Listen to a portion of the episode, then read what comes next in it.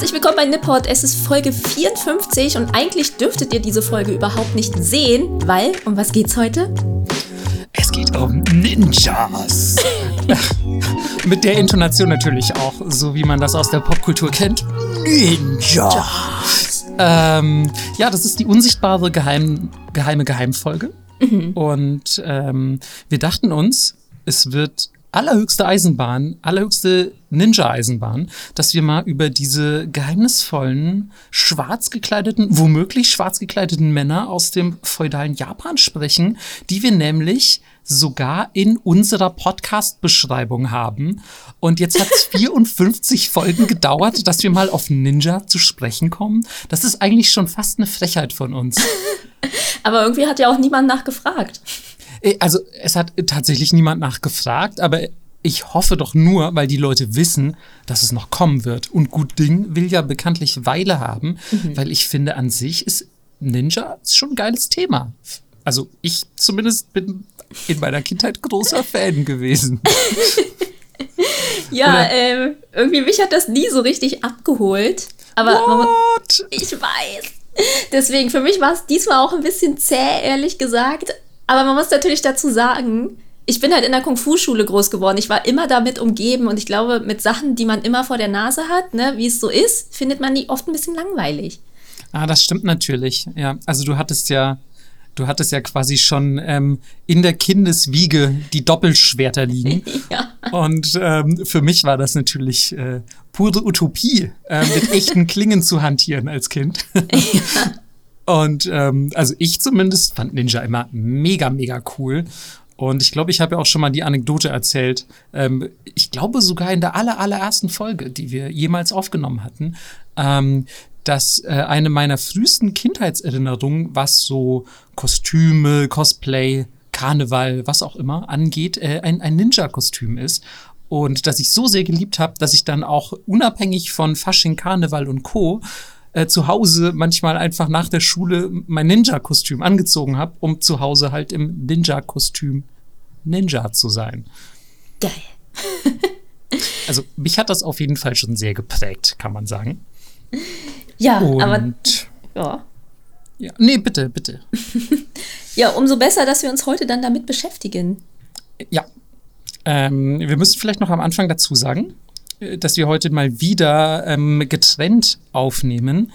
Denn Melissa äh, stolpert von, von einer ähm, Erkrankung in die nächste und kann kaum ey. noch ihr Lazarett verlassen.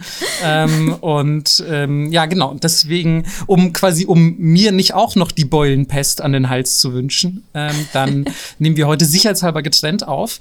Und ähm, deswegen hoffen wir doch, dass wir das aber möglichst reibungslos hinbekommen und äh, genauso smooth performen, wie wenn wir uns gegenüber sitzen und uns mit kleinen Papierkügelchen bewerfen. Wären es nur die, es sind eigentlich kleine Speere, die aus unseren Augen kommen. Kleine Shuriken, kleine, kleine Wurfsterne. Ja, so ist es. Äh, aber wir müssen natürlich vorher noch fragen, Leute, hat jemand das Nippot-Bingo voll? Äh, stimmt, also wir haben ja jetzt, ähm, falls ihr es noch nicht gesehen habt, ähm, zum zweijährigen Jubiläum das Nippot-Bingo hochgeladen. Und falls ihr das schon in der allerersten Folge des dritten Nippot-Jahres, nämlich die Religionsfolge, voll bekommen haben solltet, bitte lasst es uns auf jeden Fall wissen. Ja. Ich fände das mega interessant, wie lange es dauert, ähm, bis, bis jemand tatsächlich dieses Ding voll bekommt. Also ich kann das super schwer einschätzen, muss ich sagen. Ja, auf jeden Fall. Ähm, ja, was wir heute auch noch sagen müssen ist, wir hatten noch nie so viele unterschiedliche Notizen und die sich auch teilweise ein bisschen widersprechen. Ähm, deswegen, was auch immer wir heute erzählen, ihr dürft es nicht so ernst nehmen, weil wir wissen selber diesmal nicht, was war es und was nicht. Das klingt jetzt auf jeden Fall noch ein bisschen dramatischer, als ich es formuliert hätte. Aber ja, es gibt tatsächlich, wie man es von Ninjas erwarten würde, ähm, relativ viele sich unterscheidende Informationen über diese geheimen Geheimpersonen. Ähm, ist ja auch irgendwie in der Natur der Sache, also es passt mhm. zum Thema. Ähm, und es gibt natürlich ein paar Sachen, ganz klar, die historisch belegt sind und die man irgendwie sagen kann und, und wo es auch einfach Zeitzeugnisse gibt. Also keine Sorge, solche Infos gibt es in dieser Folge natürlich auch. Aber es driftet super schnell ab in so Mythos und Legende und dann fragt man sich, oh, wo ist hier die Grenze zu ziehen? Ist das noch hier halbwegs belegt? Ist das noch halbwegs wahr? Ist das realistisch? Oder ist das schon, ähm, ist das schon Naruto-Level an, ähm, an Fantasy, an Ninja Fantasy, die wir hier gerade verbreiten? Und da sind die Übergänge tatsächlich sehr fließend. Nach Vergleich unserer Notizen behaupte ich aber einfach mal, Melissa hat sich ein bisschen angezogener gefühlt von den sehr krassen Fakten. Weil als ich so Melissas Dokument gelesen habe, dachte ich so, holy shit, wieso hat Melissa so viele andere Infos als ich? Und wieso sind die alle so krass? Ey, und ich muss heute erwähnen, Marco hat sein seine finale Form des Klugscheißertums erreicht. Ach, weil ich meine komm, ey, Melissa, ey, leg dich echt mal gehackt. ich habe heute meine Notizen aufgemacht und er hat einfach Sachen in meinen Texten rot markiert. und er war so, über die müssen wir noch mal reden. Ich so, okay. Alles klar. Ey. Aber ich habe das nicht mit so einer lehrerhaften Attitüde gesagt. Und ich meinte auch schon bei Melissa, so mache ich das nächste Mal Fleißbienchen oder irgendwie vielleicht grüne Markierungen, weil es sollte eigentlich gar nicht so lehrermäßig rot markiert sein, sondern ich habe das einfach markiert als die Stellen, die wir noch mal vorher sicherheitshalber abklären müssen. Aber Melissa hat das so aufgefasst, als hätte ich ihr gerade eine 6 gegeben. ja, wie, wie alle zwei Wochen. das stimmt überhaupt nicht, Mann. Du stellst mich immer viel, viel schlimmer dar, als ich bin. Also ich bin schon schlimm und scheiße auch, aber. Und ein Klugscheißer, keine Frage. Aber, aber sonst würden wir ja nicht diesen Podcast machen.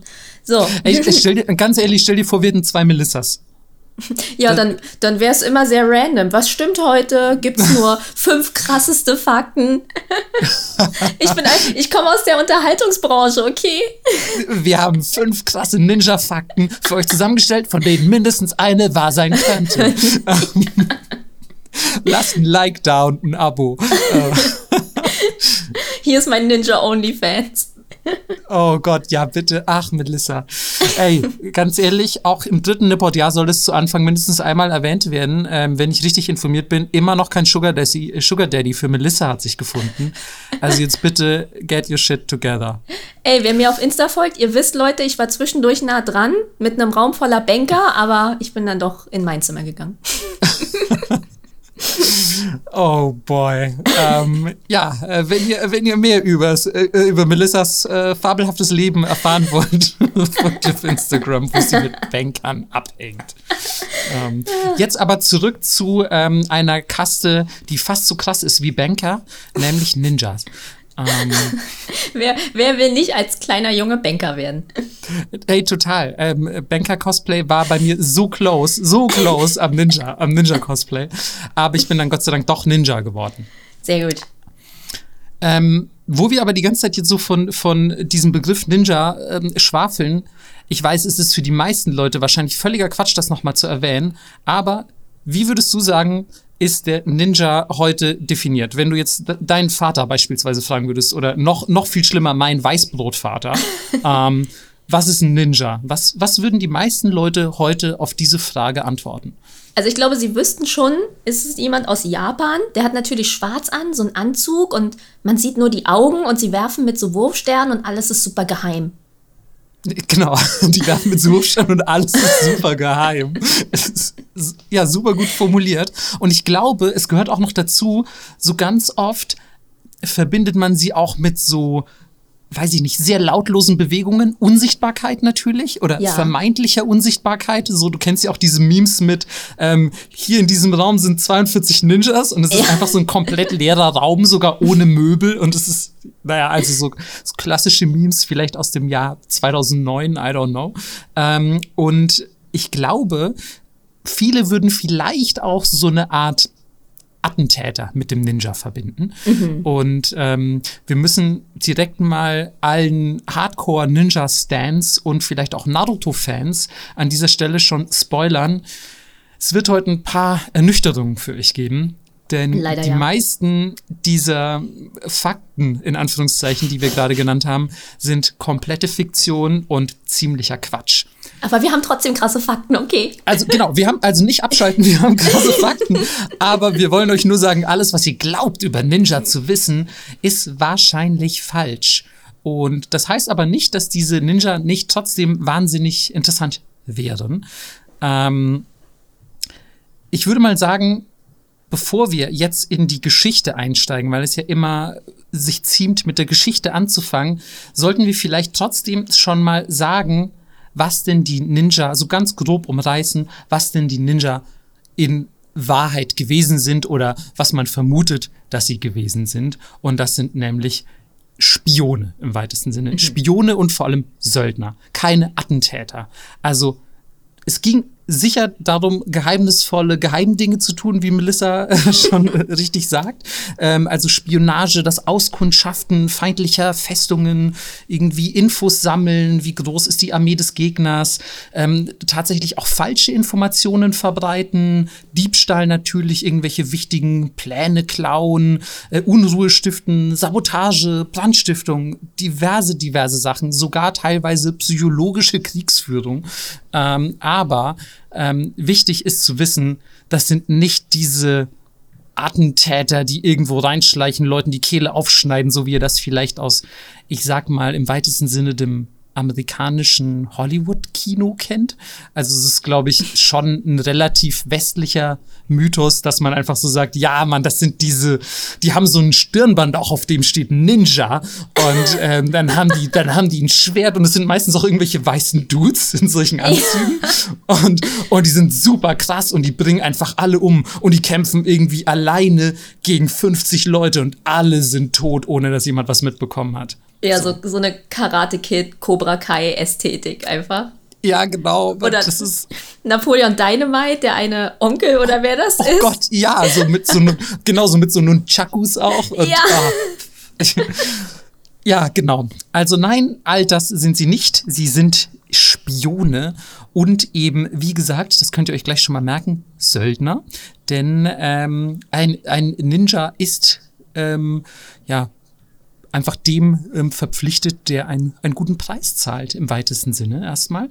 Ähm, und wir werden jetzt auf die doch sehr reduzierte Geschichte der Ninja einen kleinen Blick werfen, denn Melissa hat es gerade schon erwähnt, man weiß einfach nichts über die nee. Ninja. Also es ist komplett in den Schatten wie der Ninja selbst. Und alles, was man weiß, ist mündlich überliefert. Also es gibt kaum schriftliche Aufzeichnungen zu dieser ganzen Sache. Deswegen, ihr kennt das ja so stille postmäßig, wird dann aus einer Mücke ein Elefant. Und naja, wie es halt so ist. Ja, der hat acht, acht Schwerter in einer Hand. Oh Gott.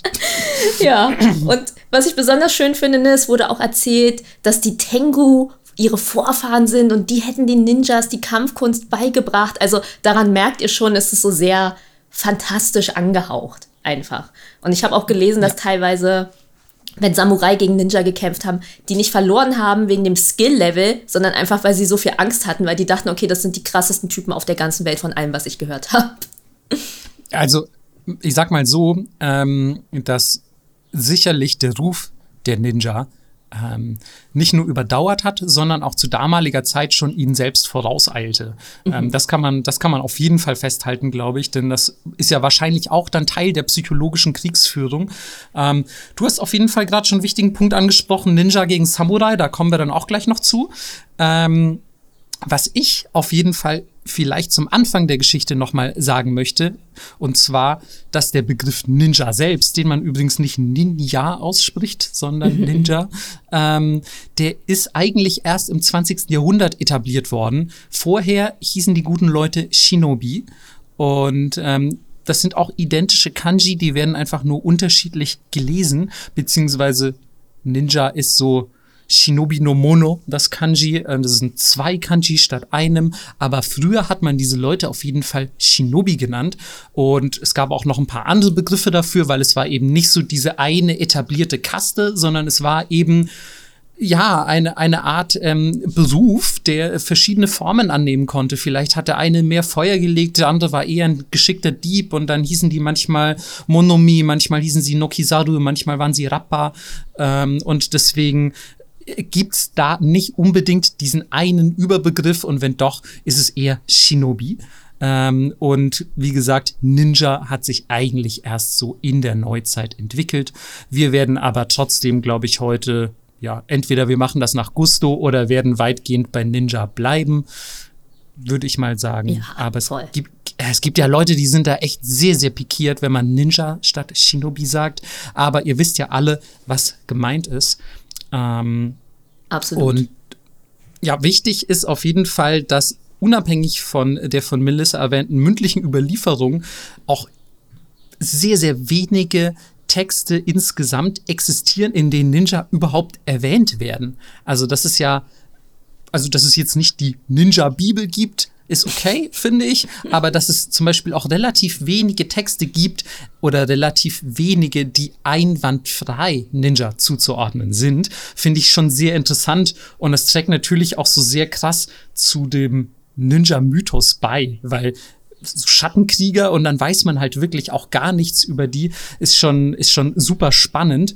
Ähm, Tatsache ist auf jeden Fall, dass ähm, erzählt wird, dass diese Informationsknappheit unter anderem nicht nur durch die ja, Verborgenheit der Ninja bedingt ist, sondern auch dadurch, dass alles, was Ninja damals so gemacht haben, auch ein bisschen als ehrlos galt. Und man halt gesagt hat, ja, ey, über diese ehrlosen Diebe und, und Schattenkämpfer schreiben wir nichts auf. Wir schreiben lieber über die ehrenhaften Samurai, die ihren Gegnern auf dem Schlachtfeld gegenübertreten, face to face und viel, viel ehrenhafter sind, weil Ehre ja auch ein sehr wichtiges Konzept in Japan ist.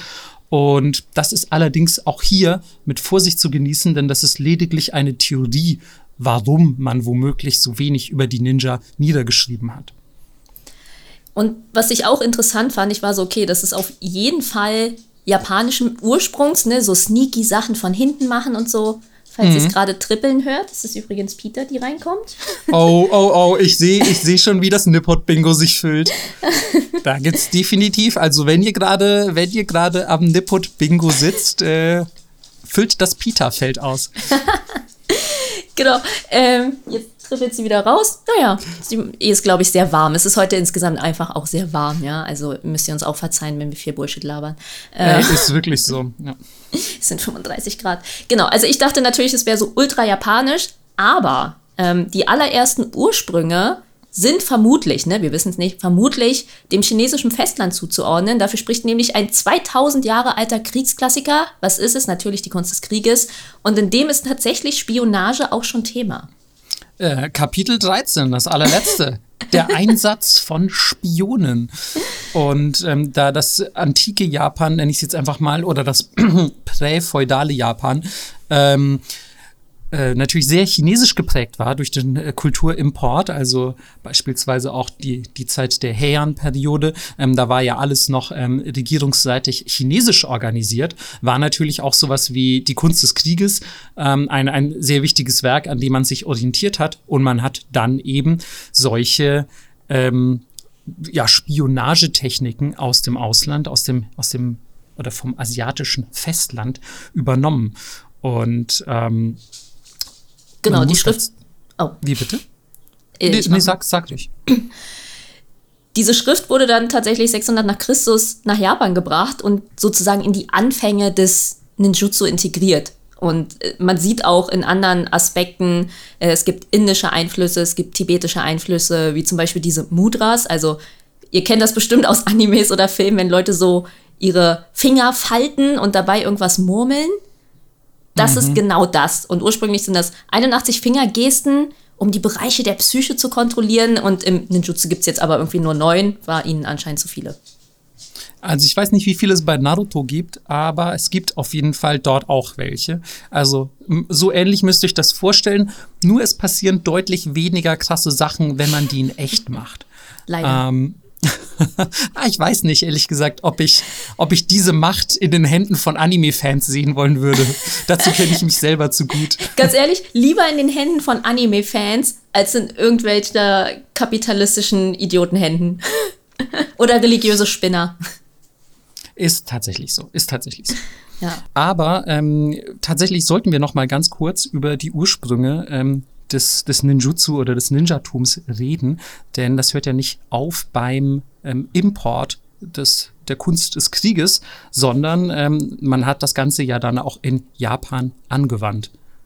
Exakt. Es gab einen Prinzregenten, äh, Shotoku Taishi. Wir befinden uns immer noch so 600 nach Christus und der nutzte angeblich als erstes Agenten, um an Infos in Streitfragen zu kommen. Und wir haben ja schon erzählt, ursprünglich ne, war das nur Auskundschaften etc.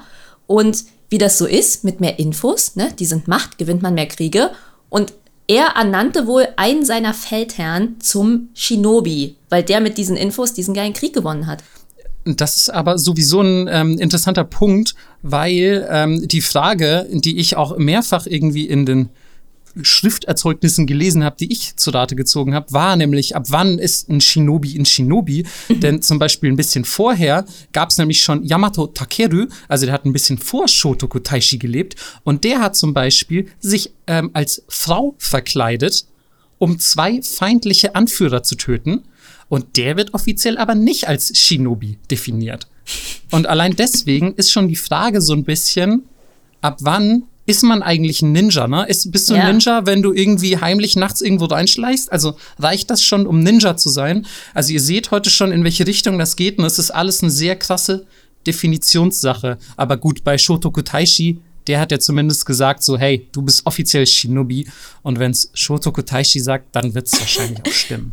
Er, er hatte die Macht. naja, jedenfalls, wie das mit allen, mit allen äh, Prinzregenten ist, der starb irgendwann und danach gab es einen ziemlich grausamen Streit, und das hört man selten, nämlich zwischen Buddhisten und Shintoisten. Die wollten nämlich alle Staatsreligion werden, und aus diesem Streit gab es wirklich wie einen Bürgerkrieg. Und ähm, es gab dann einen buddhistischen Asketen, der so eine neue Strömung des Buddhismus vorstellte und war so, ja, hier kommt alle zu mir, wir machen das. Und diese Religion findet mega großen Anklang beim Volk, Shugendo, falls ihr das googeln möchtet. Und der Adel hat natürlich Angst, jetzt die Macht zu verlieren und stellt deswegen gegen diesen buddhistischen Mönch eine Streitmacht auf. Ähm, aber wie das so ist, ne, als Kloster hast du natürlich keine Mittel, um Krieg zu führen. Also fliehen sie in die Berge und bleiben da tatsächlich auch. Und ähm, man denkt, dass aus dieser Bewegung dann diese ganze Ninja-Sache entstand und umso weiter es ging, umso mehr mussten sie sich natürlich verteidigen. Und es wurde dann weniger spirituell, weil es ja ursprünglich eine religiöse Strömung war, und immer mehr körperliches Training. Aber wie gesagt, ähm, nur Guessing hier. Das ist so geil eigentlich, ne? Also wie, wie man obwohl das ja so lange her ist und eigentlich ja die japanische Geschichte so weitgehend dokumentiert ist, so wenig irgendwie weiß. So, ja, ja, also die sind dann wahrscheinlich in die Berge hoch und dann waren die irgendwie Ninjas. und, also es ist, äh, man, ey, mad Respekt so an die Ninjas, dass sie es bis ja. heute geschafft haben, alles geheim zu halten. bis ähm, heute. Ist, äh, wirklich, also ganz ehrlich, ich kann euch nicht sagen, wie viele Ninjas sich gerade hier in meinem Zimmer befinden. I don't know. ähm, oh Gott, ich fühle mich plötzlich voll beobachtet. Kennst du das noch von früher, wenn einfach irgendwas umgefallen ist und alle Weeps dann immer gesagt haben, oh, Ninja-Katzen? Was? Das habe ich noch nie. Ich habe davon noch nie gehört, Melissa. Absolut noch nie. Okay. Ninja-Katzen vor allem. Ja. Äh, nein, das sagt mir tatsächlich überhaupt nichts. Ähm, Na gut. Wir, wir gehen aber noch kurz zurück in die Berge wieder, wo es bestimmt auch Katzen gibt und die sind ja vielleicht auch Ninjas. ähm, gehen allerdings in der Zeit ein bisschen nach vorne, denn ähm, es dauert ja auch ein bisschen, bis sich so eine Ninja-Kultur entwickelt. Und wir gehen jetzt mal ein bisschen in die Sengoku Jidai, also die japanische Zeit der streitenden Reiche im 15. bzw. 16. Jahrhundert wo es dann plötzlich darum geht, dass sich irgendwie tausend kleine lokale Fürsten gegenseitig auf den Kopf hauen. Und ähm, da ist es natürlich so, dass die Ninja massiv an Bedeutung gewinnen, beziehungsweise nicht die Ninja als solche, aber einfach der Bedarf, was Spionage angeht. Weil jeder will plötzlich, wie Prinzregent Shotoku Taishi, will der irgendwie in Streitfragen oder in Territorialfragen oder in Machtgewinnfragen die Oberhand gewinnen. Und da geht es dann natürlich darum, möglichst viele Infos zu beschaffen oder irgendwie den verfeindeten Daimyo zu sabotieren und so weiter und so fort. Deswegen die absolute Blütezeit der Ninja im 15., 16. Jahrhundert. Und deswegen gibt es ab da auch eigentlich erst, zumindest dokumentierterweise, eine explizite Ausbildung zum Ninja beziehungsweise zum Shinobi. Vorher waren halt Leute klar da, die irgendwie den Auftrag hatten, kannst du dich da mal reinschleichen und irgendwas klauen? Fair enough und vielleicht waren das auch talentierte Diebe, aber jetzt ab dem 15. Jahrhundert gibt es richtige Ausbildungen, also quasi Ninjutsu, ähm, Nindo, ähm, äh, Ninpo, Verzeihung. Ähm, und, und man will, ähm, man will quasi wirklich eine, eine Art ähm, ja, Klasse erschaffen, die sich speziell darauf versteht, genau solche Dinge zu tun, die jetzt für die Kriegsgeschehnisse erforderlich sind. Und zwei Orte, die eben in den Bergen liegen, sind besonders wichtig dafür. Und das sind Iga und Koka. Die wahrscheinlich, ich würde sagen, bekanntesten und wichtigsten ähm, Zentren der Shinobi. Dort ähm, herrschten nämlich Samurai-Clans. Und jetzt kommen wir auch direkt zu was super, super Wichtigem, was ihr euch unbedingt merken müsst. Denn die Clans, die dort herrschten, waren, wie gesagt, Samurai-Clans, die sich aber mega gut auf Ninja-Kram verstanden und Ninjas ausbildeten. Aber das sind nicht reine Ninja-Clans, die einfach komplett aus solchen schwarz vermummten Kriegern bestehen, wie das in der Popkultur gerne mal abgefeiert wird. Uh, der Ninja-Clan aus Iga und Hattori Hanzo und wie man sie alle kennt, dazu kommen wir auch gleich noch. Aber nein, das sind einfach Samurai, die sich auf die Kunst beispielsweise der Spionage, der Sabotage und so weiter verstehen. Aber, und jetzt haltet euch fest, Samurai sind Ninja und Ninja sind Samurai. Da, da, da. Also ihr stellt euch das am besten ein bisschen vor wie einfach in einem, in einem, ja, in einem Game, also in einem Videospiel, so als Klasse. So, ihr gehört zu einem Clan und da gibt es verschiedene Klassen. Der eine ist so, äh, so ein Doktor, also ein Medic, dann gibt es irgendwie einen Krieger, der ist der Samurai, dann gibt es vielleicht einen Scout oder einen Speer, das ist der Ninja und so. Also so müsst ihr euch das vorstellen. Aber die gehören alle zu dem gleichen Clan und man kann nicht so klassisch davon ausgehen wie in manchen Filmen, dass sich einfach so in großen Schlachten Ninja und Samurai gegenüberstehen, weil die so verfeindet sind oder so. Und ähm, wichtig ist aber auch zu wissen, ähm, dass die wirklich eingebunden waren in die ja, ich sag mal, Samurai-Militärhierarchie. Klar, das war ein bisschen ehrloser Job, so es war nicht besonders beliebt, sich irgendwo einzuschleichen oder gar jemanden zu ermeucheln. Und deswegen waren die schon eher so auf den unteren Stufen der Militärhierarchie in der Senkoku Jidai, aber es war trotzdem ein ganz normaler Teil des jeweiligen Heeres. Also es waren jetzt nicht irgendwie die kompletten Outsider. Ähm, was aber sehr, sehr interessant über diese Ninja-Clans in Iga und Koka zu wissen ist, ist, dass die ihre Ninja vermietet haben, wenn man so will. Also die waren quasi, ja, wie gerade schon angesprochen, Söldner. Das heißt, wenn ihr zum Beispiel sagt, ey, ich bin irgendwie Daimyo in ich weiß nicht, Sendai oder so. Ich habe aber richtig, richtig Bock, meinen verfeindeten Daimyo zu besiegen. Und ich glaube, mit ein paar Ninja würde ich das schaffen, aber ich habe selber gar keine dann kannst du dir aus Iga einfach zehn Ninja mieten und die kommen dann und helfen dir, diesen Typen zu besiegen. So muss man sich das in etwa vorstellen. Wie praktisch auch. Voll. Würdest du dir Ninja mieten für irgendwas Geiles? Ja, auf jeden Fall. Wenn ich eins gelernt habe in der Medienwelt, Informationen sind Macht. Oh, oh, oh wow, du sprichst schon richtig wie ein Daimyo. Ist so. Aber, aber was, was, was, müssen, was müssen deine Ninja machen? Hast du einen konkreten Auftrag schon für die? Boah, nee, tatsächlich gerade nicht. Aber mir würde bestimmt irgendwas einfallen. Das, das glaube ich auch. Übrigens zu der, ähm, zu dieser Region, Iga und Koga, gibt es äh, super interessant noch so eine mega fette Schlacht. Ähm, die haben wir jetzt mal draus, also rausgelassen, weil das so ein bisschen den Rahmen sprengen würde. Aber das war echt so eine Sparta-Nummer, weil wo es schon so ein bisschen war, fettes Heer gegen die Ninja-Clans. Und die haben die gut in Schach gehalten, ey. Also wer Bock hat, kann das nochmal in Ruhe nachlesen. Genau, also diese, diese Schlachten gab es auf jeden Fall. Nur wichtig ist halt zu wissen, dass diese Ninja-Clans, das waren auch Samurai. Also da waren Samurai auf beiden Seiten, nur die einen waren halt voll gut mit Ninja-Kram. So.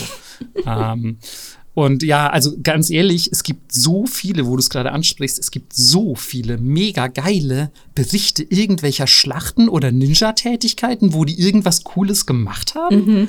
Das ist so, so geil. Ehrlich ja. gesagt, allein mit den Geschichten könnte man eine Folge füllen. Was die, und ja, da haben die sich da hinten reingeschlichen und da haben die hier das Stuhlbein angesägt und Daimyo besiegt, keine Ahnung. Also es gibt wirklich, wirklich super coole Geschichten, wenn ihr euch da ähm, informieren möchtet. Wenn wir euch die allerdings alle erzählen oder wahrscheinlich auch nur ein, zwei, dann sprengen wir hier schon wieder mehrfach den Rahmen. Ähm, deswegen seht uns das bitte nach. Und ähm, hatten wir nicht mal drüber, gespro äh, drüber gesprochen, ob wir nicht mal so ein, auch so extra Vorlesesachen machen sollten, extra Vorlese-Content. Ja. Da können wir dann mal so Ninja-Geschichten vorlesen. Ach, die, die fünf, oh ja, das kannst du dann direkt so anmoderieren. Die fünf besten Ninja-Geschichten, von denen eine wahr sein könnte.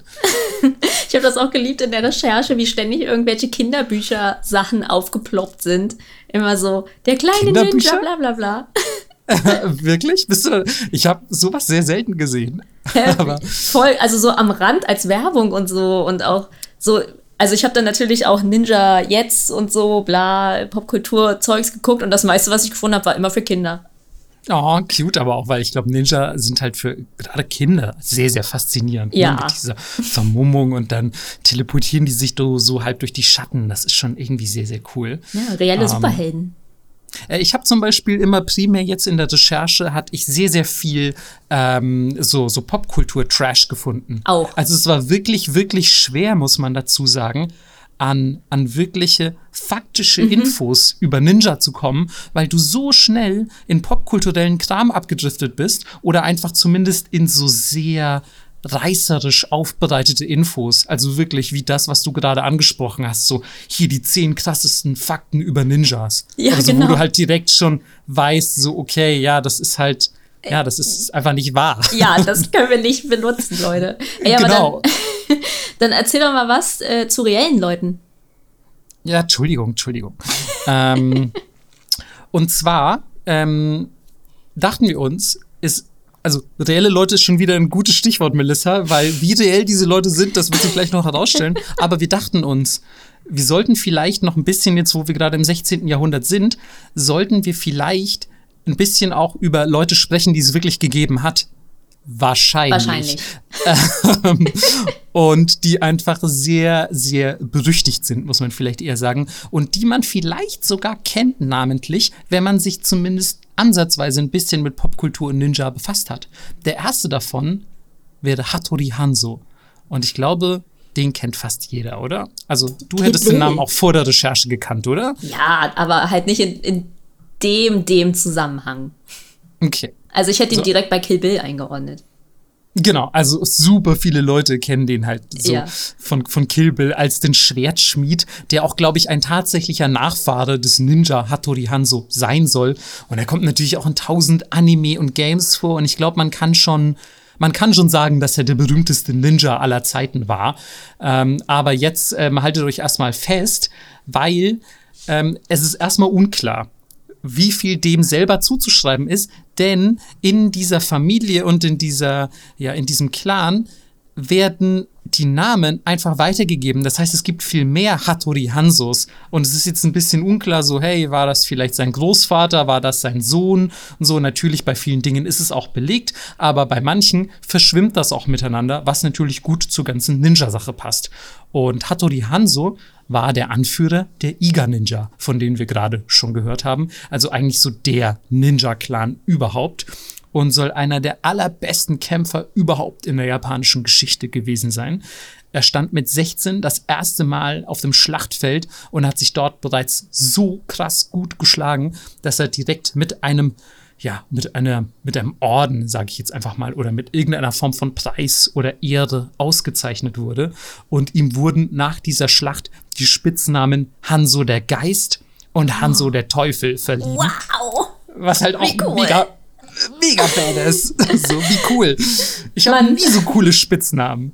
So ne, wir bekommen so eine Titel einfach nur noch bei WoW oder Destiny oder so. Ja, musst, musst du dir alles freispielen in irgendwelchen Videospielen. Aber man muss dazu sagen, fairerweise, Melissa, niemand von uns beiden stand mit 16 auf dem Schlachtfeld. Kommt drauf an, was du als Schlachtfeld bezeichnest. Also ganz ehrlich, äh, hast du mehr als fünf Leute abgestochen, Melissa? Na, äh, was soll ich jetzt öffentlich dazu sagen? Komm, kommt drauf an, wie viel zählen Kinder?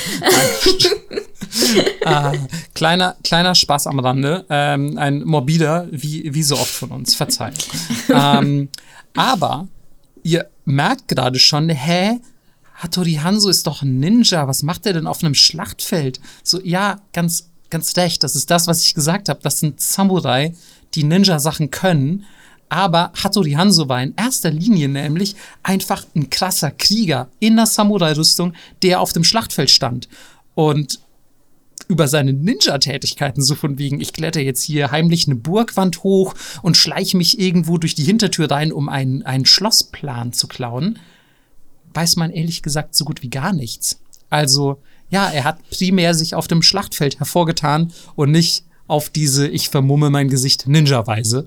Ähm, also, sorry, wenn wir euch da jetzt etwas desillusionieren möchten, äh, müssen. Aber es ist natürlich trotzdem offiziell ein Ninja.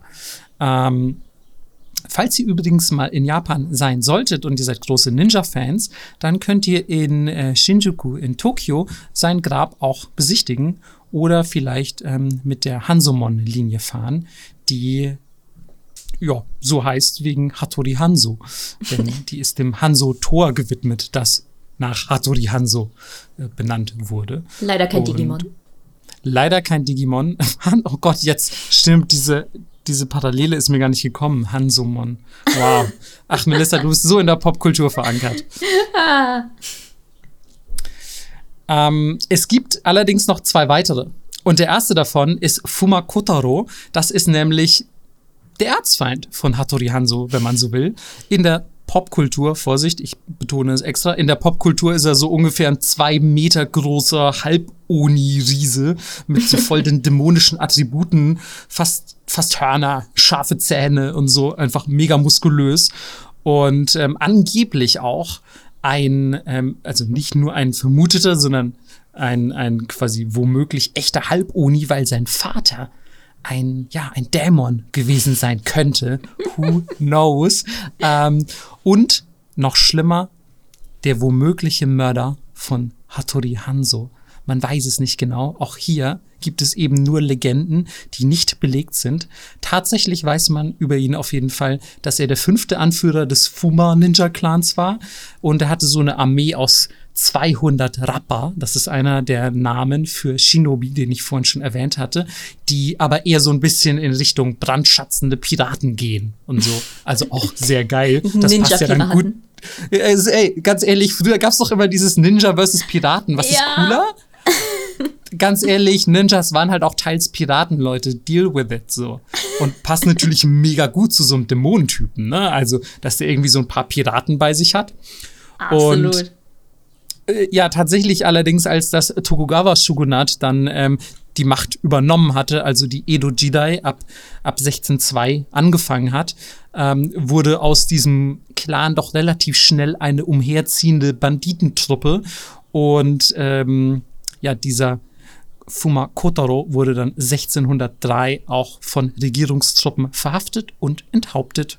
Also wie viel wirklich daran ist, dass er Hattori Hanzo nicht nur sein Erzfeind war, sondern ihn auch getötet hat, das sei mal völlig dahingestellt. Ähm, und zu allerletzt der gute Ishikawa Goemon, den man, glaube ich, vom Namen echt kennt, wenn man sich so ein bisschen mit Japan beschäftigt hat, weil er einfach der japanische Robin Hood quasi ist. Also er ist halt so ein Banditenheld in Anführungszeichen und fast komplett fiktional. Also ich weiß, Robin Hood so ist auch, hat irgendwo fußt in der Realität, wie auch Ishikawa Goemon. Aber ja, alles, was man über ihn weiß, ist wirklich fast komplett ausgedacht. Also er war wohl ein Bandit und Anführer einer Räuberbande. Und es ist überliefert, dass es ein fehlgeschlagenes Attentat auf den ähm, berüchtigten Toyotomi Hideyoshi gab. Er wurde aber bei seinem Attentat erwischt, als er gegen einen Tisch gestoßen ist und eine Glocke von diesem Tisch runtergefallen ist und wurde dann sofort von ähm, Toyotomi Hideyoshis Truppen verhaftet und anschließend als Bestrafung in Öl gekocht. Wow. Also. Frittierter Ninja.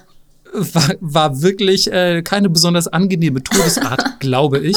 Ähm, ist auf jeden Fall halt super, super beliebt in der Popkultur. Wie gesagt, er hat irgendwie das Geld von den Reichen genommen und den Armen gegeben. Und ähm, diese ganze Räuber- und Einbruchssache passt natürlich auch sehr gut zu so den, ja, dem Ninja-Dasein und den Ninja-Theorien. Aber ehrlich gesagt, es gibt überhaupt keine Beweise dafür, dass Ishikawa Goemon irgendwie ein, ein explizit ein Ninja war. Also hier sehr, sehr viel mit Vorsicht zu genießen. Falls ihr euch übrigens schon aufregt, dass wir die ganze Zeit nur über Männer reden, das Coole war, man konnte auch als Frauen-Ninja werden. Und dann hieß man aber nicht mehr ähm, Ninja in dem Sinne, sondern man nannte es dann Kunoichi. Und ganz oft waren das Mädchen, die Waisen waren, die dann aufgenommen wurde. Man konnte natürlich auch reingeboren werden und es gab dann teilweise wie so richtige Kinderheime und von außen sah das aus wie, oh wow, die nette Frau nimmt all diese Kriegsweisen auf, aber eigentlich war es dann tatsächlich so ein Ninja-Ausbildungsheim.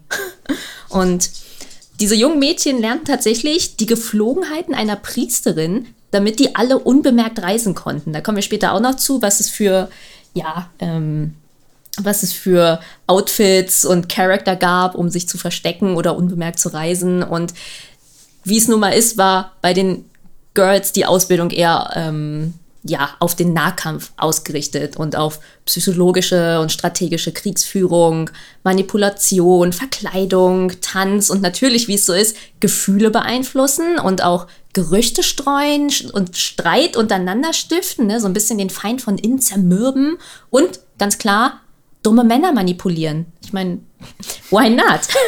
Ey, ganz ehrlich, äh, wenn, wenn nicht die, wer dann? So, das ist ja, liegt ja in der Natur der Sache, macht absolut Sinn. Ja, und es gibt ein sehr schönes Sprichwort aus dem feudalen Japan und es lautet: Es gibt keine Burg, die gut genug bewacht ist, dass eine Kunoichi nicht hineingelangen kann. Das fand ich sehr witzig.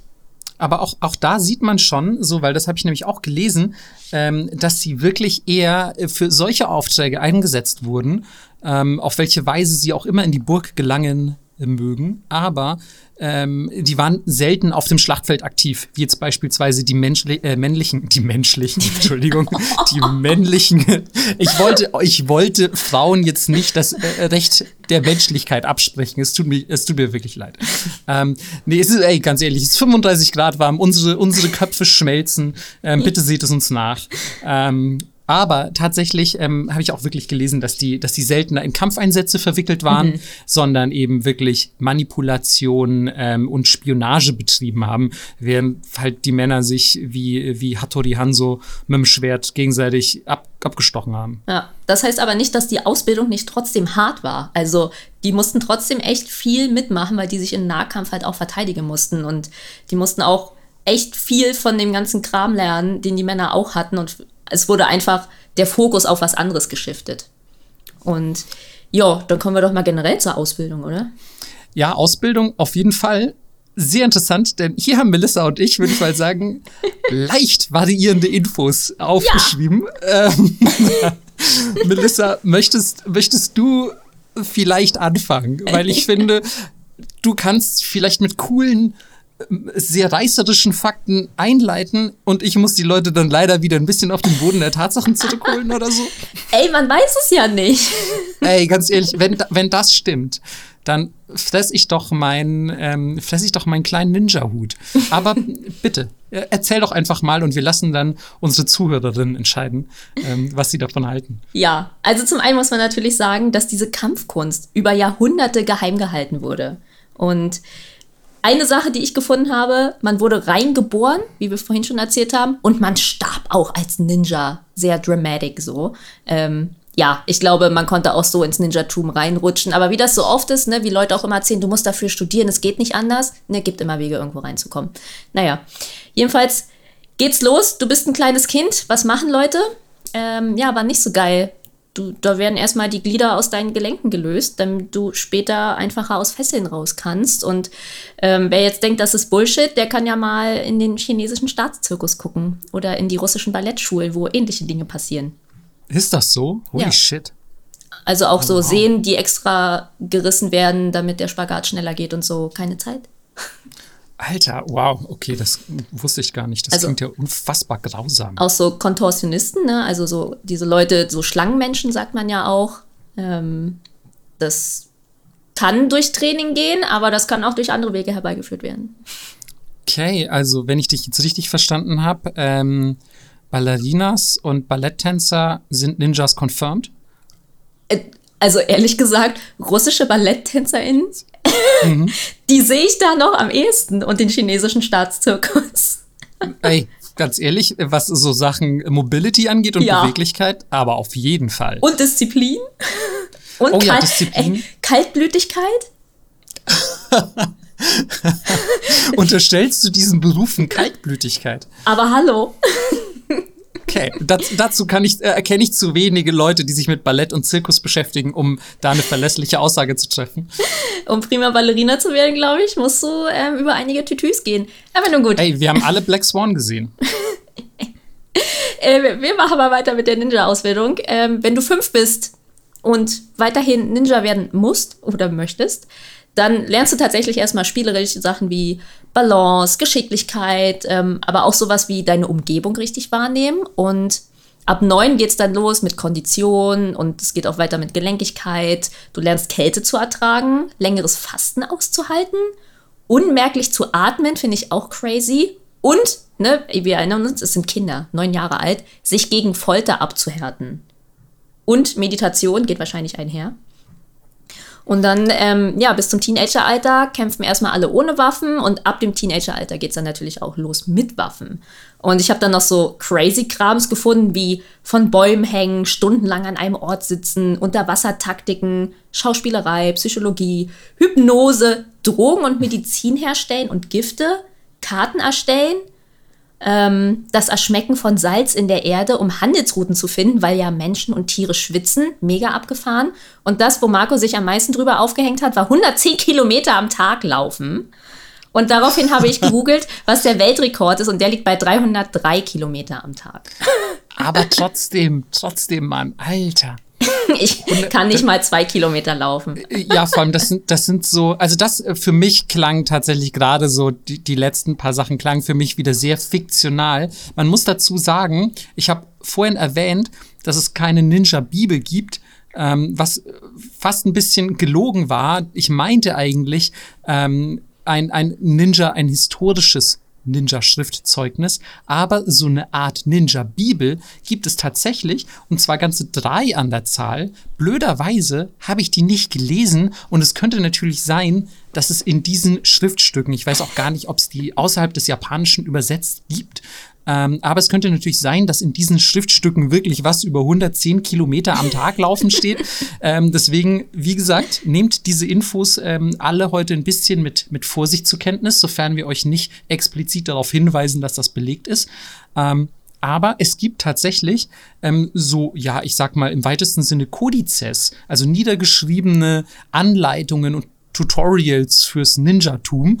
Und zwar einmal das Ninpiden aus dem Jahr 500, äh, 1560, Verzeihung. Und äh, das wurde interessanterweise geschrieben von Hattori Hanzo, also dem Oberninja. Dann gibt es das Banzen Shukai von 1675, wo es sogar auch ein bisschen um philosophische und astrologische Ansätze geht, die mit dem Ninjatum im Zusammenhang stehen. Und das äh, von 1681, wo eben auch nochmal Spionagetechniken, die Ausbildungen zum Ninja und so weiter niedergeschrieben werden. Das heißt, all das, was wir euch erzählen, steht da potenziell drin, aber wir hatten leider im Rahmen der Recherche keine Zeit, drei japanische Bücher zu lesen. Es tut, tut mir voll leid. Ähm, aber meine Infos, die ich gefunden habe, sage ich mal, sind zumindest ein bisschen, ein bisschen bodenständiger. Ähm, wichtig ist erstmal, wenn wir von Ausbildung der Ninja sprechen, denken viele Leute sofort an Ninjutsu, weil ja heute, man kann ja auch überall Ninjutsu lernen, aber ich sag mal, hier gibt's stark variierende Angaben und sehr kontroverse Diskussionen, was jetzt Ninjutsu ist und was nicht.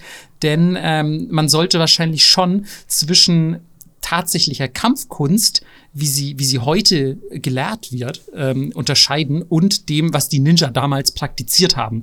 Denn ähm, Ninja damals haben natürlich auch Sachen gelernt, die für heutige Verhältnisse überhaupt nicht mehr relevant sind. Und man muss dazu sagen, klar, Hand-to-Hand-Combat, so Nahkampf, immer wichtig und so, aber das war ja ein Bruchteil dessen, was ein, ein Ninja können muss. Denn unter anderem wurde früher ähm, beigebracht, beispielsweise, klar, Körperkontrolle, also man musste vor allem klettern, aber auch schwimmen, man musste sehr weit laufen. Ich weiß nicht, ob es 110 Kilometer waren, aber man musste weit laufen. Und so, also man musste quasi in absoluter Kontrolle über seinen Körper sein, womit wir, womit wir wieder bei Zirkus und Ballett wären, by the way. Ähm, natürlich der unbewaffnete Kampf ist Hebel und Würfel, quasi auch ein bisschen wie im Judo. Dann aber auch der Umgang mit Speer, der japanischen Hellebarde, Stab und Stockkampf, das Werfen von Klingenwaffen, die Verwendung von Feuer und Wasser, also quasi so ein bisschen das Meistern der Elemente, aber jetzt weniger so auf so eine Naruto-Weise, wie ihr euch das vorstellt, sondern natürlich einfach, hey, wie setze ich Feuer ein? Wie setze ich Wasser ein? Und was bedeutet Wasser überhaupt beispielsweise? Sind also wirklich das grundsätzliche Verständnis auch dieser Elemente, das spielt ja auch in einer ganz anderen Zeit. Also zum Beispiel, wie lange kann ich eigentlich mit meinem Körper unter Wasser bleiben? So, also auch solche Dinge sind natürlich sehr wichtig aber auch, was kann ich mit der Umgebung machen? Also eine Guerillataktik war zum Beispiel, ähm, Schilf abzuschneiden, dann eine Schnur dran zu binden und die Schnur an Stein, um einen sehr tiefen Fluss flach aussehen zu lassen, damit Feinde da reinreiten und ein einfaches Ziel werden. Genau, oder sich aus Bambus ähm, ein, ja quasi ein Atmungsrohr basteln mhm. und sich dann quasi mit diesem Rohr aus dem Wasser herausschauend unter das Wasser zu begeben und komplett quasi vor den Augen des Feindes zu verschwinden. Also all solche Dinge werden da quasi in dieser Ausbildung beigebracht.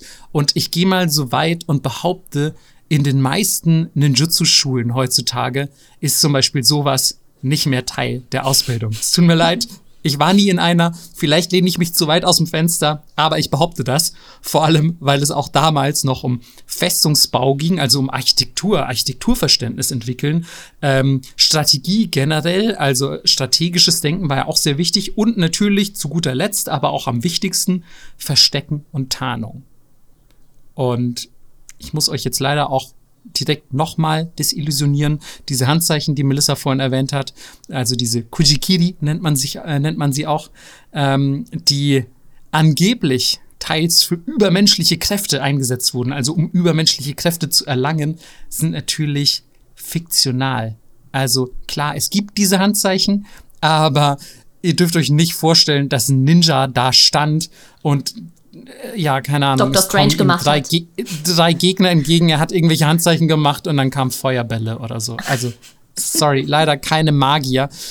Und was ich auch gelesen habe, es gab anscheinend auch Theorien, die erst entkräftet werden mussten, aber die ursprünglich behauptet hatten, dass Ninjas mit Fluggleitern, mit selbstgebauten quasi so Drachen über feindliche Herde hinweg schwebten und Sprengstoff auf die Feinde warfen. Und ja, also ich weiß nicht, ich finde, es klingt schon so dumm, wenn man es liest. Also nein, auch das ist Fiktion. Das ist nicht so passiert. Aber das sagt nur Marco gerade. Vielleicht ist es passiert. Ja, okay, das stimmt natürlich. Die, okay, ich du warst so, nicht da. Die, die Forscher und Forscherinnen und ich gehen davon aus, dass es nicht passiert ist. Was allerdings übrigens wirklich passiert ist, ist, dass Drachen und so, so Gleiter im japanischen, ja, ich sag mal, Spionagetum vielleicht eingesetzt wurden, um zum Beispiel Nachrichten zu übermitteln. Aber es haben keine Ninja dran gehangen, die Bomben geworfen haben. Sorry, Leute.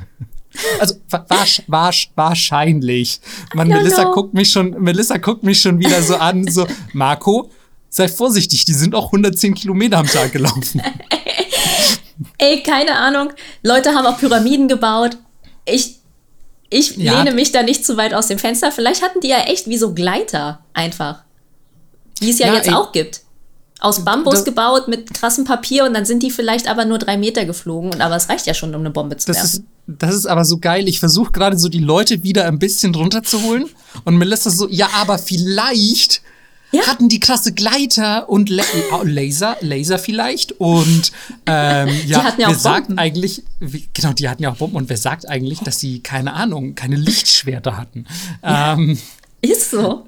Genau, okay, also wir, ihr seht schon, ähm, unser Podcast ist perfekt balanciert. So.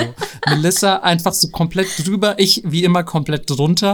Einfach die, die, die klugscheißende Langeweile in Person und Melissa Entertainment. Und das hält sich dann so schön in der Mitte die Waage. Ey, und genau so geht's auch weiter, weil wir jetzt nämlich über Waffen reden.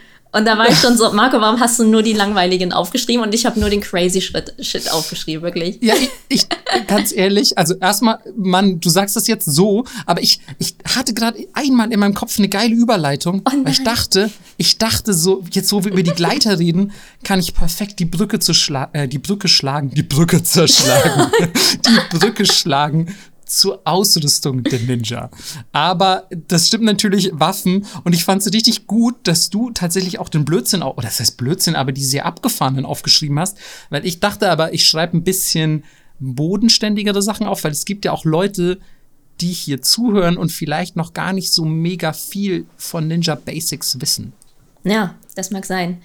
Also zum einen muss man sagen, dass es nicht so eine starke emotionale Bindung an die Waffen gab. Also, ne, ihr wisst das ja, Samurai und sein Schwert, da liegt ja quasi die Seele drin, aber wenn das Schwert jetzt einfach zu lang war, dann hat man es vielleicht auch einfach mal abgesägt. Und äh, was es auch gab, was ich total beeindruckend fand, es gab Schusswaffengebrauch lange bevor es äh, große Heere hatten. Also wenn da irgendein Daimyo war, war so, oh, hier meine erste Pistole. Die hatten sich schon Schusswaffen gebaut aus Holz. Und ähm, man kann tatsächlich wie so Rohre und Bälle auch wirklich sehen. Also wenn man online gucken will, das gibt's auf jeden Fall. Und ja, dann erzähl doch mal von den klassischen Sachen. Okay, okay. Ähm, ich würde mal anfangen mit dem Schwert, wo du gerade schon von abgeschnittenen Schwertern sprichst. Was ich ja auch schon wieder, also ganz ehrlich, ein Schwert abschneiden, I doubt, I doubt, I doubt it. I doubt it. ähm, aber nein, mal ernsthaft. Ähm, das, das Ninja-To, das viele als das klassische Ninja-Schwert kennen und das im Vergleich zu einem Samurai-Schwert, nämlich dem Katana, ähm, nicht leicht gebogen ist, sondern eben kerzengerade. Ähm, das ist mit sehr, sehr hoher Wahrscheinlichkeit eine neuzeitliche Erfindung, mhm. die Ninja überhaupt nicht benutzt haben. Ähm, für viele der Kampftechniken, die Ninja damals gelehrt wurden, ist diese gerade Klinge, also diese wirklich kerzengerade Klinge, nämlich überhaupt nicht geeignet. Das heißt, es ist wirklich sehr, sehr unwahrscheinlich, dass das so zum Einsatz kam. Viel wahrscheinlicher ist, dass als Schwert ein Wakizashi, also ein kurzes Katana, könnte man sagen, oder eben ein klassisches Katana eingesetzt wurden. Vor allem, weil letzteres, das Katana ist ja ein etwas längeres, also ein japanisches Langschwert, wenn das in der Scheide steckt, ähm, könnt ihr das einfach gegen die Wand lehnen und auf das Stichblatt, das Zuba, nämlich einfach draufsteigen. Also quasi so eine kleine Steighilfe, auch wenn ihr jetzt irgendwie über eine nicht allzu hohe Mauer steigen wollt, kann man das da ranlehnen und einmal aufs Stichblatt steigen. Allein für solche sehr praktischen Nutzen, und das werdet ihr auch gleich beim Rest noch merken, ähm, sind die Ninja-Waffen eigentlich primär gedacht. Denn die sind ja in den wenigsten Fällen, zumindest, also wir sprechen hier jetzt natürlich von klassischen Spionage-Ninjas, nicht von den Schlachtfeld-Samurai, mhm ähm, sind die Waffen sekundär. Es geht ja gar nicht darum zu kämpfen oder erwischt zu werden. Ihr wollt ja eigentlich eher sowas haben, was auch halb Werkzeug ist und euch den Zugang vielleicht zu einer Burg ermöglicht, ohne den Haupteingang zu benutzen. Und sehr, sehr klassische Ninja-Waffen. Ich glaube auch so direkt die Nummer zwei nach dem Ninja-To wären eben das Kammer, also diese ja, diese klassische Sichel, diese Reisernte-Sichel, die ihr bestimmt von Bildern kennt, oder das Xarigama. Das ist eigentlich die gleiche Sichel an einer langen Kette mit einem Gewicht am Ende der Kette. Ähm, sieht ziemlich cool und ziemlich badass aus und ich glaube, es ist auch ziemlich schwer damit zu kämpfen. Mhm. Aber auch hier hat man natürlich mehrere Einsatzmöglichkeiten allein eben durch diese Kette. Und wo wir schon bei Kette sind, ähm, gibt es auch noch das Kyoketsu Shoge. Das ist im Prinzip ja, man könnte sagen, eine Variation oder vielleicht auch ein Vorläufer vom Kusarigama, denn das ist ebenfalls eine Klinge an einem langen Seil. Aber es so ist so cool. Es sieht super cool aus. Es sieht super, super cool aus. Und ähm, am Ende ist oft nicht einfach nur ein Gewicht, sondern wie so ein Eisenring. Und ihr könnt euch ja vorstellen, so ein Eisenring, den kann man ja potenziell auch über Sachen werfen. Die Klinge kann man irgendwo einhaken, denn die hat auch quasi so eine kleine Klinge, die seitlich abbiegt im fast rechten Winkel. So, also das heißt, ihr habt quasi Waffe und Enterhaken und Kletterseil und potenziell auch Seil, um jemanden zu fesseln und so alles in einer Waffe direkt dabei. Das ist also perfekt, um quasi, ja, die, diverse Zwecke auf einmal zu erfüllen, die eben nicht nur sich auf den Kampf beziehen. Und was halt auch teilweise gemacht wurde, war an diesen Ring Feuerwerkskörper zu befestigen, um den Gegner zu verwirren oder zu blenden. Und dieses Seil war aus Frauenhaar, weil es besonders widerstandsfähig ist, aber auch leicht. Und Geil. ich war so, okay, das hörte sich für mich zum Beispiel nach Fiktion an, aber ich war so, okay, I take it. Aber ich glaube, früher wurde schon wirklich sehr viel aus Haar gemacht. Also es ist ja auch ganz viel. Ich habe zum Beispiel beim ähm, Kyoketsu habe ich, wir können eigentlich auch mal ein paar, ich weiß, Nippot Bingo, wir können ein paar Bilder auf Twitter posten von diesen Waffen, finde ich. ähm, weil Melissa guckt schon amüsiert. Ähm, aber die sind natürlich jetzt sehr schwer vorzustellen. Wobei eine Klinge an einem Seil kriegt man wahrscheinlich ja. gerade noch so hin. Aber ähm, zurück, zu der, zurück zu dem Seil. Ähm, ist es auf jeden Fall so, dass viel aus Pferdehaar auch gemacht wurde, was ja auch sehr widerstandsfähig mhm. ist. Und ich glaube, das macht schon Sinn, weil die mussten ja also das muss ein erwachsener Mann tragen. Die müssen da dann irgendwo ja. hochklettern können. Und das muss schon sehr, sehr, sehr stabil gewesen sein. Und es macht halt keine ja. Geräusche, ne? Wie eine Metallkette. Richtig. Also eigentlich, ähm, ich meine wirklich gelesen zu haben, dass das ein Vorläufer des Kusarigama gewesen wäre, aber eigentlich kommt es mir wie, wie eine Weiter, wie eine Weiterentwicklung ja. dieser Waffe vor. Komisch eigentlich. Ähm, aber die hatten ja nicht nur Waffen, weil, wie gesagt, Kampf eher sekundär, sondern vor allem, und dafür sind, glaube ich, Ninja sogar primär bekannt, viele kleine, coole Gadgets und Werkzeuge in ihren vielen, vielen Hosentaschen, schätze ich. Ähm, Ey, aber ich habe noch eine Anmerkung zu dieser ganzen Kettensache. Also es gibt tausende ja, von diesen Kettenwaffen, wo irgendwas hinten dran hängt. Aber mein Favorite war, dass, dass man auch ein giftiges Tier, wie zum Beispiel eine Schlange, an diese langen Ketten gewickelt hat, um sie auf den Feind zu werfen. Und im Idealfall hat das giftige Tier dann schon den Feind getötet. Und das fand ich so witzig einfach. Digga, was? Nein, ganz ehrlich. Sogar, also hier bin ich wieder raus, muss ich sagen. Ähm, das kann ich mir einfach nicht vorstellen. Das muss Legende sein. Ey, allein die Gefahr, der du dich aussetzt, wenn du selber ein, eine giftige Kobra irgendwo hinwickelst. Also das ist doch ein viel zu großes Risiko, dass ich erst eine Kobra dabei habe, die ich da ranwickle um es dann meinem Feind ins Gesicht zu schleudern? Ey, aber wenn ich du cool mit den Tieren bist, keine Ahnung. Okay, aber da sind wir jetzt auch schon wieder, ne? In so einem leicht fiktiven Bereich. So, das, äh, das Kontrollieren und Sprechen mit Tieren, was man übrigens ne, das teilweise auch nachgesagt hat, dass sie Tiere mhm. kontrollieren können. Ähm, und also dann, wenn sie Tiere kontrollieren können und keine Ahnung, Kobras beschwören, dann fair enough, dann würde ich das auch machen als Kampftechnik. Aber ich glaube, es rangiert eher auf so einem Bombengleiter-Level. Ich finde es aber auch aber geil, wie, wie ich sage, die binden da was ran und du sofort so, ja, die beschwören das und reden mit denen, das kann nicht stimmen. Ach, come on. Aber, aber immer, trotzdem immer noch so, da was ranzubinden, was giftig ist und zu hoffen, dass es den Gegner vergiftet, äh, ich weiß ja nicht. Ähm, aber Gift ist trotzdem ein ganz gutes Stichwort, Melissa, denn ähm, wie gesagt, es gibt viele Gadgets, kleine Werkzeuge, Wurfgeschosse und anderen Kram, den die so in ihren Hosentaschen dabei hatten. Und ich glaube, das bekannteste, womit man fast jeden Ninja assoziieren würde, ist doch eigentlich der Wurfstern, der ja. Shuriken. Und die sind natürlich auch potenziell vergiftet, sind aber, und jetzt sorry schon wieder für die Bad News, aber die sind mit sehr, sehr hoher Wahrscheinlichkeit ein Mythos des 20. Jahrhunderts. Ähm, zumindest in ihrem regelmäßigen Einsatz bei Ninja. Also klar zur Ablenkung, vielleicht hat man irgendwo einen hingeworfen oder so und vielleicht gab es auch ein paar Leute, die wirklich welche dabei hatten, aber dass das so diese klassische Ninja-Waffe ist, die vielleicht sogar im Kampf eingesetzt wurde und was weiß ich noch alles, was man den Shuriken so nachsagt, sorry, 20. Jahrhundert. Und wenn überhaupt, so wie es heute auch ist im Ninjutsu, sind das eher wie so lange, dünne, pfeilartige Geschosse oder wie so dicke Nägel, die man sich zum Beispiel dann auch in den Mund gelegt hat und so getan hat, als würde man schlafen und dann den Gegner ins Gesicht gespuckt oder so. Also auch heute, wenn ihr seht, irgendwelche hotten Ninja Girls auf TikTok, die ihre Ninja Reels hochladen, ähm, sind das auch immer oft diese langen, dünnen Metallpfeile, die sie werfen. Ich, ich bin ja nicht auf TikTok, aber ist das, ähm, ich bin erstaunt von der historischen äh, Genauigkeit der TikTok-Reels, wenn das so ist. Ja, also, du ich, denkst ich halt immer noch, du denkst halt immer noch, TikTok werden tanzende 14-Jährige, was es schon seit Jahren nicht mehr ist. Ich denke tatsächlich, TikTok sind tanzende 14-Jährige. Das hast du wirklich gut auf, gut, gut auf den Punkt gebracht.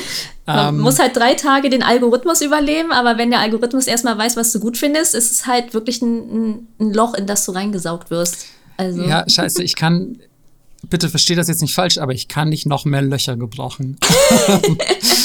ich bin, ich sitze schon in so vielen bodenlosen Löchern, die meine Zeit fressen. Da können, können jetzt nicht auch noch Ninja-TikToks dazukommen.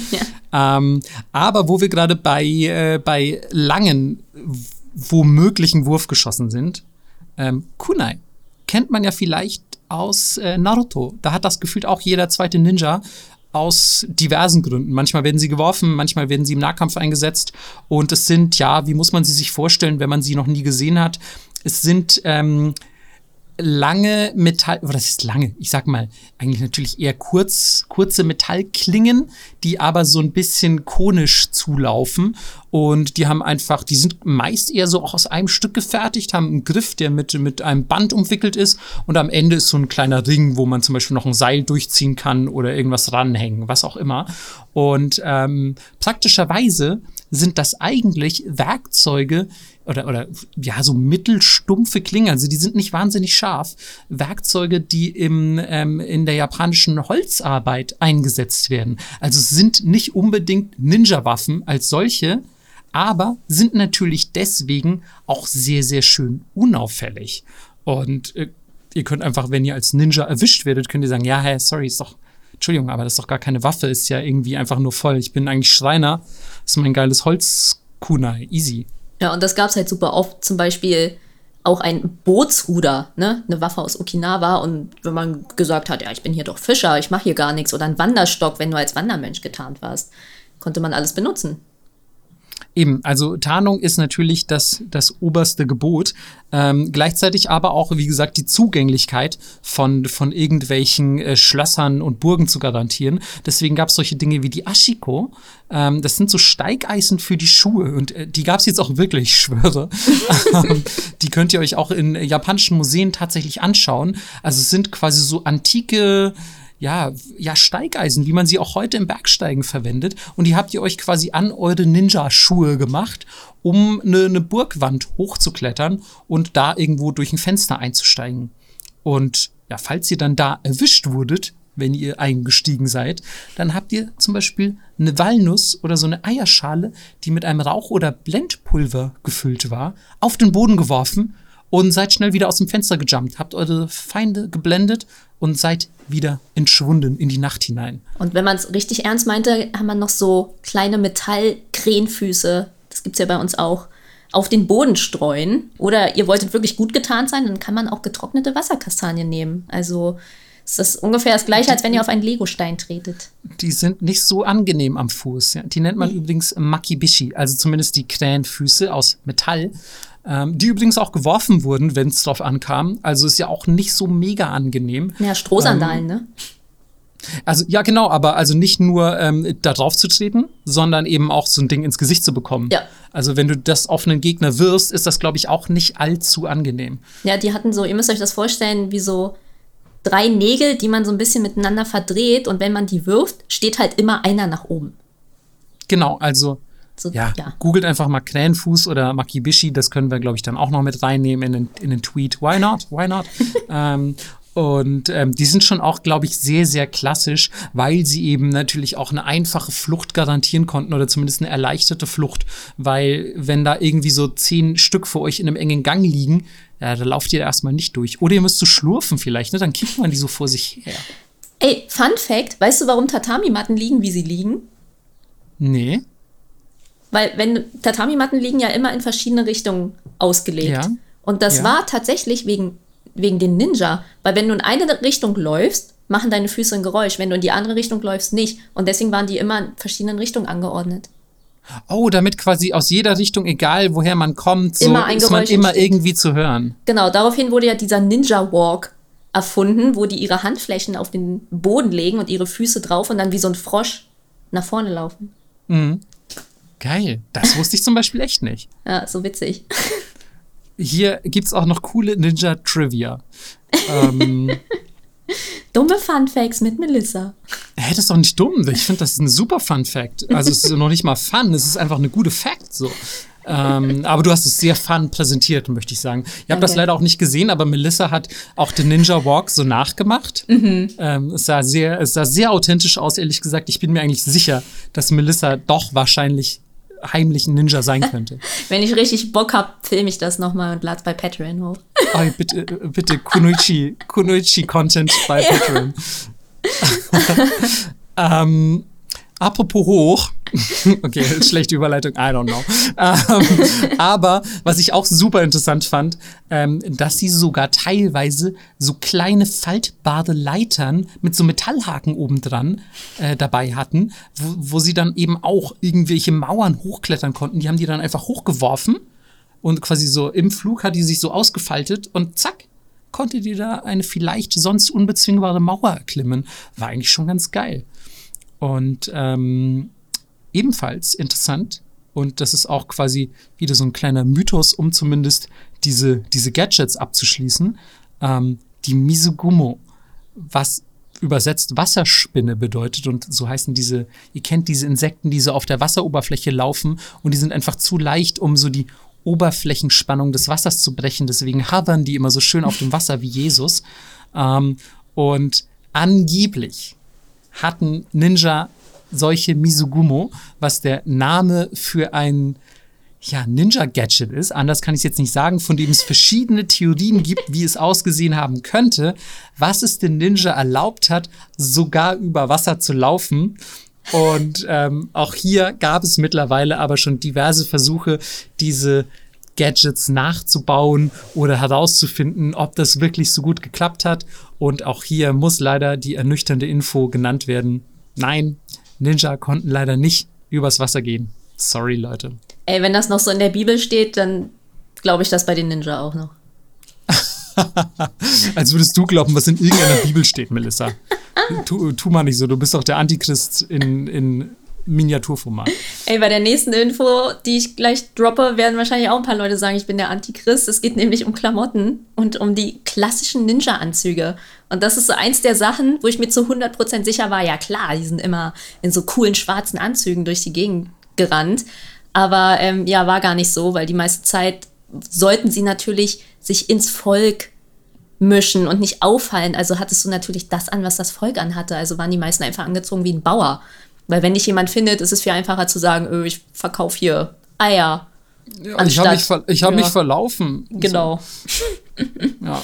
Und es, also es gab tatsächlich schon so zumindest mal Situationen, in denen man dann irgendwie eher dunkle Kleidung anhatte, wo wirklich klar war, hey, ich muss jetzt nicht vorgeben, Zivilist zu sein, ich muss jetzt hier möglichst unerkannt ähm, irgendwo einbrechen, aber auch dann war es nicht so dieser klassische schwarz, schwarze Ninja-Anzug, den ihr euch jetzt gerade vorstellt, sondern es war vor allem erstmal dunkelblau, ähm, weil ja auch, wenn man genau in die Nacht hineinschaut, ist die Nacht ja auch eigentlich nicht schwarz, sondern dunkelblau. Mhm. Ähm, und das ist viel weniger auffällig, als wärt ihr komplett schwarz gekleidet tatsächlich.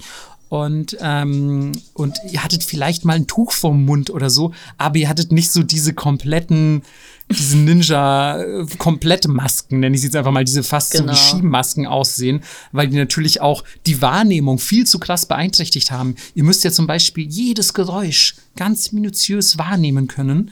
Und wenn ihr so eine Riesenmaske, so eine Sturmhaube über eurem Kopf habt, ist das doch da nur hinderlich. Ja, also von daher, ähm, ja, leider auch debunked, leider. ich finde es aber auch ehrlich gesagt so jetzt heutzutage viel cooler. So die Vorstellung, dass einfach so ein Wandermönch ist einfach ein getarnter Ninja. Ja. Oder irgendwie so der Händler am Stand hat so heimlich unter seinem Tisch hat er so, keine Ahnung, irgendwie ein Kunai im Anschlag und ist, weiß ich nicht, insgeheim ein, ein echter Ninja. Viel, viel geiler eigentlich. Ja, aber leider gibt's ja nicht mehr wirklich Ninja, weil die werden natürlich langsam nicht mehr gebraucht. Nee, tatsächlich äh, muss man dazu sagen, Ninja sind heutzutage, ja, euch ist es vielleicht aufgefallen, ne, wobei euch Oder ist es eben nicht. nicht aufgefallen, weil ihr es eben nicht seht, aber an sich ähm, sind Ninja nicht mehr ganz so relevant wie früher, weil auch Spionage, also doch Spionage ist relevant, aber mhm. nicht in der Form, in der sie damals praktiziert wurde. Ähm, das äh, geht heute, glaube ich, alles eher digital und tatsächlich sind die Ninja schon relativ zeitnah nach ihrem ja, ich sag mal, nach ihrem Zenit wieder in Anführungszeichen ausgestorben. Denn ähm, wir haben es in vergangenen Folgen schon erwähnt, die Edo Jidai war weitgehend zumindest eine Zeit des Friedens, also das einsetzende 17. Jahrhundert, als das Tokugawa-Shogunat regierte. Und naja, wenn größtenteils zumindest Frieden herrscht, dann ähm, gibt es ja auch überhaupt keinen Grund, warum man irgendwie militärische Spionage betreiben müsste. Und die meisten Ninja dieser Zeit mussten sich dann echt ja, einfach neue Jobs suchen. Das stelle ich mir so richtig sad ja, vor. Einfach wie, wie, Ninja so in die Stadt gehen und so, ja, was mache ich denn jetzt? Was kann ich denn? Und ja, die sind dann entweder zum Beispiel Bodyguard sind sehr viele geworden, also Leibwächter ähm, oder, oder, oder Wachpersonal. Ähm, dann aber auch, und das fand ich sehr interessant, ähm, Ärzte oder zumindest so eine Art Apotheker, weil man ja auch in der Ausbildung zum Ninja sehr viel medizinisches Wissen sich aneignet und Kenntnisse irgendwelcher Medikamente. Ähm, aber natürlich auch, und das muss leider dazu gesagt werden, viele wurden einfach Banditen und haben angefangen, Leute auszurauben. Wir hatten es ja auch schon bei ähm, Fuma Kotaro, dem es dann ähm, so ergangen ist, dass er Bandit wurde und enthauptet wurde. Ähm, und auch das ist leider ein Schicksal, das vielen Ninja nicht erspart geblieben ist. Allerdings sei trotzdem erwähnend hinzugefügt, abschließend, ähm, dass nicht alle Ninja sofort obsolet wurden mit dem Einsetzen der, der Tokugawa-Ära. Denn das würde ich ganz gerne noch als kleine kleine Anekdote, um so diese Geschichte abzurunden, würde ich das gerne noch zum Besten geben. Es gab nämlich 1637, also schon in der Edo Jidai, ähm, gab es die sogenannte Shimabara-Rebellion, in der sich die letzten Christen ähm, auflehnten quasi und sagen so, nein, wir wollen unseren Glauben behalten, wir wollen irgendwie, lasst uns in Ruhe oder kehrt um und tut Buße und glaubt auch an uns. Und da hat man gesagt, ey, wir brauchen noch mal Ninja. Die haben sich in Burg Hara verschanzt. Ich glaube, es war in der ehemaligen Provinz Hiesen. Ähm, haben die sich in der Burg verschanzt, die letzten Christen quasi, the, the final standoff, und haben gesagt, so, nein, bitte, bitte lasst uns in Ruhe oder wir töten euch alle. Und die Leute haben Ninjas geholt und gesagt, so, weißt du was? Ihr brecht da jetzt mal ein, ihr macht die fertig. Und haben dann die Ninja dazu gebracht, bei quasi in diese, in diese Burg einzudringen und irgendwie Vorräte von denen zu klauen, bis die Christen, die sich in dieser Burg verschanzt hatten, gezwungen waren, sogar das Moos von den Steinen zu essen, habe ich gelesen. Also super interessant. Die haben, also, also auch wie geil ist die Idee, Ninjas loszuschicken, um gar nicht so krasse militärische Aktionen zu tun, wie ja, steckt doch das alles in Brand oder so, sondern klaut denen das Essen. Ja. Also was für eine unfassbar geile Idee. Und dann haben die es tatsächlich ja geschafft, ähm, durch weitere Akte wie beispielsweise Beschaffen von Passwörtern und so weiter, aber eben auch Stehlen der Provisionen, ähm, diese diese Streitmacht derart zu lähmen, dass sie im Kampf besiegt werden konnten. Und potenziell kann man deswegen sagen, dass man heute das Christentum in Japan nicht mehr hat wegen Ninja. Boah. Fand ich irgendwie, nee, fand ich eine lustige Anekdote, Voll. dass die quasi den Christen das Essen geklaut haben im, im letzten, in der letzten finalen Schlacht. Ja. Ähm, und, und deswegen quasi die Christen in den Untergrund vertrieben wurden. Wow. ähm, da, danke, Ninjas? Fragezeichen, Ausrufezeichen. I don't know. Ähm, und ja, das ist dann aber auch leider so ein bisschen der Punkt schon, wo sich die Geschichte der Ninja verliert. Zumindest oberflächlich. Also wir ja. wissen es natürlich nicht, aber das bringt uns dann eigentlich schon in die Gegenwart. Denn wie gesagt, ab der Edo Jedi war der Ninja als solcher nicht mehr wirklich relevant. Und ja, deswegen sind wir jetzt quasi da, wo wir heute sind eigentlich schon. Und naja, was kann man großartig über den Ninja der Gegenwart sagen, außer dass er wahrscheinlich das Erzeugnis von sehr, sehr kreativem Marketing ist. Absolut. Also äh, Trash-Filme und jeder kennt, glaube ich, Teenage Mutant Ninja Turtles, Pizza essen und coole Renaissance-Namen haben. Aber sonst. Die du ja aber nicht so mochtest. Ja. Wie kann man die Ninja Turtles nicht mögen, ey? Ich, irgendwie hat mich das nicht so abgeholt. Ich weiß auch nicht. Naja. Oh, und Scheiße, ich fand die so cool. Ey, was es natürlich auch noch gibt, ne? Lego Ninjago ist so ein bisschen das letzte, was ich gefunden habe. 2011 wurde das gelauncht und ich glaube, das läuft auch noch. Äh, aber dann hört es bei mir auch langsam auf mit meinem Ninja-Wissen, wenn es nicht um Trash-Filme geht. Ja klar, aber also Trash-Filme, ich meine, das kannst du ja echt eine eigene Folge nochmal drüber machen, wie abgefahren einfach so Ninja-Trash-Filme sind ja. und wie, wie die so auch entstanden sind. Ey, was ich da allein im Zuge dieser Recherche gelesen habe, absolut crazy, wirklich, was sich die Filmemacher damals gedacht haben. Ähm, was ich super, super interessant fand, ist, dass dieses, ähm, dieses ähm, stereotypische Outfit, das wir heute von Ninja kennen, ähm, dass das viel wohl geprägt wurde. Also es ist natürlich heute, heute erst ähm, quasi wirklich, wirklich populär geworden, aber dass es schon auf damaligen Ideen basiert, nämlich auf künstlerischen Darstellungen von Ninja, weil man irgendwie sagen wollte, die sind unsichtbar, in Anführungszeichen. Und deswegen hat man sie so quasi komplett schwarz gezeichnet. Und ich weiß nicht, ob ihr schon mal Detektiv Conan gelesen habt. Und da gibt's ja immer diesen Bösewicht, der auch so komplett als schwarze Silhouette erstmal dargestellt wird, bis klar ist, wer der Mörder eigentlich ist. Und genauso muss man sich auch ein bisschen mit den Ninja vorstellen, dass es in damaligen künstlerischen Darstellungen auch oft einfach erstmal so eine schwarze Silhouette war, weil man halt nicht also weil man sagen wollte, das ist eine unbekannte, unsichtbare Person. Und das wurde dann eben auch so in Theaterstücken adaptiert, weil man natürlich irgendwie den Zuschauern vermitteln musste, so, ey, das ist die getarnte, unsichtbare, böse Person. Und ich meine, wir kennen das ja selber aus, aus dem westlichen Theater auch, dass beispielsweise auch Leute, die nicht sichtbar sein sollen, tragen so schwarze Anzüge und bewegen dann an Stöcken irgendwie irgendwelche Props oder so, den Mond oder so mhm. im Hintergrund und tragen aber selber einen schwarzen Anzug. Und genau so ist eigentlich damals wohl auch ein bisschen das klassische Ninja-Outfit, wie wir es kennen, entstanden. Finde ich, finde ich schon sehr abgefahren, muss ich sagen. Ja, ähm, kleine, nicht Anekdote, aber kleine Info noch zu, zu unserem westlichen ähm, Ninja-Bild. Ähm, und zwar, das wurde wohl super stark geprägt 1967 von You Only Live Twice, also James Bond. Denn das ist so das erste Mal anscheinend, ähm, dass das westliche Publikum auf einer sehr, sehr breiten Skala in Berührung mit der Idee des klassischen maskierten Ninja-Kriegers kam, weil James Bond in diesem Film gegen Ninja kämpft. Und ähm, das hat anscheinend so einen bleibenden Eindruck bei den Leuten hinterlassen, dass das sich wirklich da kulturell derart gefestigt hat und ja, Ninja irgendwie so zum Objekt der Faszination für auch Leute im Westen wurden und, und so diese ganze Trash-Film-Sache, aber auch die Teenage Mutant Ninja Turtles und so alle ein bisschen zurückzuführen sind auf diesen James Bond-Film. Wow.